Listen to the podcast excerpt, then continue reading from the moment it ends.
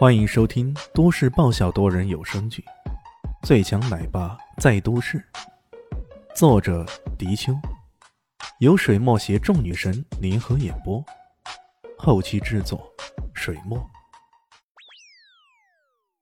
第三百一十集，一群人干脆直接的卖起了新红药酒了。哎，来看看啊，一百五，一百五的新红云药酒。不做奸商，不卖高价啊！服务大众，不买过来看看呀！买五送二了，买五送二了，送完为止，送完为止。声音从对面刺耳的传过来，一下子吸引了大群的围观群众。这一来呀，原本仪式搞得好好的天亮养生酒公司这边，顿时变得尴尬起来。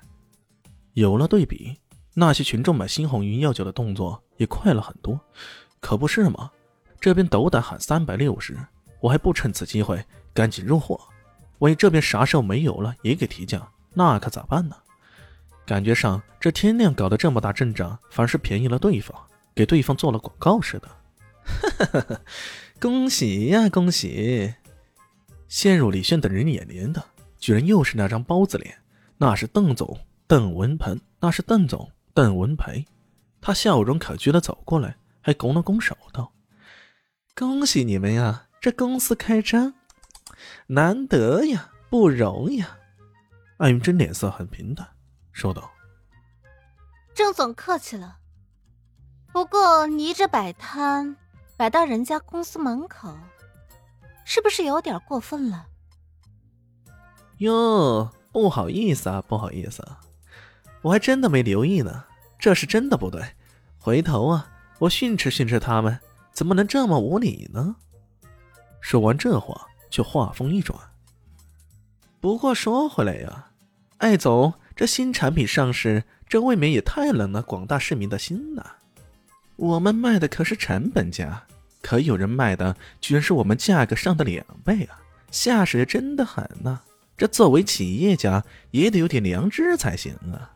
他没有指名道姓，却明显指桑骂槐了，说别人没有良知。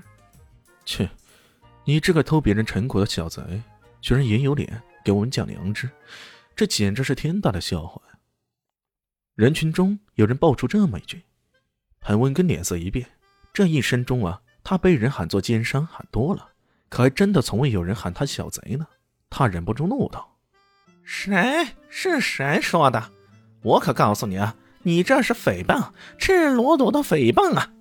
那边站出一个人来，却正是邓总认识的那喝不倒的李炫。李炫笑着说道：“ 你到底是不是小贼？你心里清楚，大家也不必说破。不过我担心的是，你这个山寨版卖的那么便宜，但便宜未必有好货呀。”邓文鹏面对李炫，心里不免有些追追呀。也不知为何，这个喝酒如喝水一般的年轻人，给他的压力不是一般的大。他硬着头皮说道：“ 是不是好货，不是你说了算。”消费者们可都是用脚来投票的呀。这个当然知道，如果出了问题，他们还会用脚来踹你呢。李炫脸上露出细腻的笑容：“你胡说八道！”邓文培被气得不轻呢。喏，你还别说，他们来了。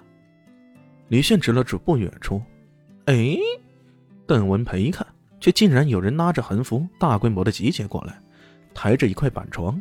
板床上是一个白发白胡子的老头，正呼呼喘着粗气，脸色涨红，嘴唇却发青，看样子很是不行了。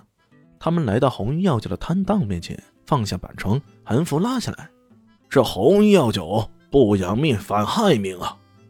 这这一幕突然出现的情景让众人给愣住了。这养生酒反而害命了，一时间有些人伸向酒瓶的手也都止住了。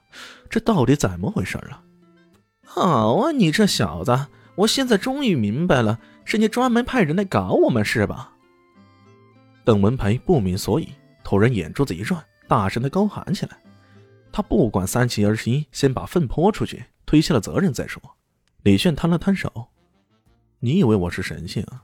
无意先知道你会过来跟我们对着干，提前安排这个，有可能吗？”这，邓文培一时说不出所以然呢。对呀，连真杀过来这事儿都是自己临时起意的，对方怎么可能那么早就做好准备呢？那个拉横幅的人开始攻击新红云药酒的摊档了。为首那个粗壮汉子一把揪起一个销售员，怒道：“我爷爷今天犯病了，完全是你们这种药酒害的！你们打算如何赔偿我们？”他他犯病了，跟我们这药酒有什么关系啊？销售员挣扎的说道：“你还敢说没关系？我爷爷身体好着了，可偏偏前两天听信你们的宣传，买了这酒回去，结果今天就犯病了。”社区医生说，跟你们这酒的毒性有关系。不可能啊！我们这酒怎么会有毒性呢？检验是完全合格的呀！邓文培坐不住了，赶紧跑过来。这这是我们老总，你们有问题可以向他反映。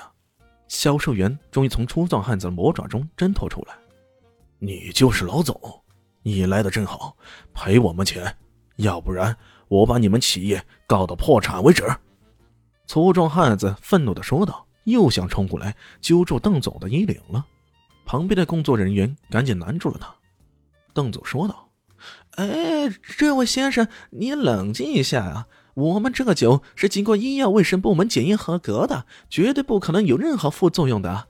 你爷爷年纪大了，突然犯病，这个也很正常啊！你现在赶紧把他送到中医院去，迟了的话，我怕你们后悔也来不及了。”他依然坚信。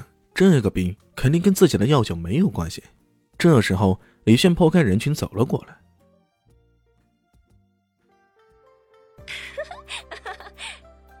大家好，我是豆豆猫的耳朵。在剧中，我饰演的是萧灵溪的表妹唐艺贤。本集播讲完毕，感谢您的收听。感兴趣，别忘了加个关注，我在下集等你哦。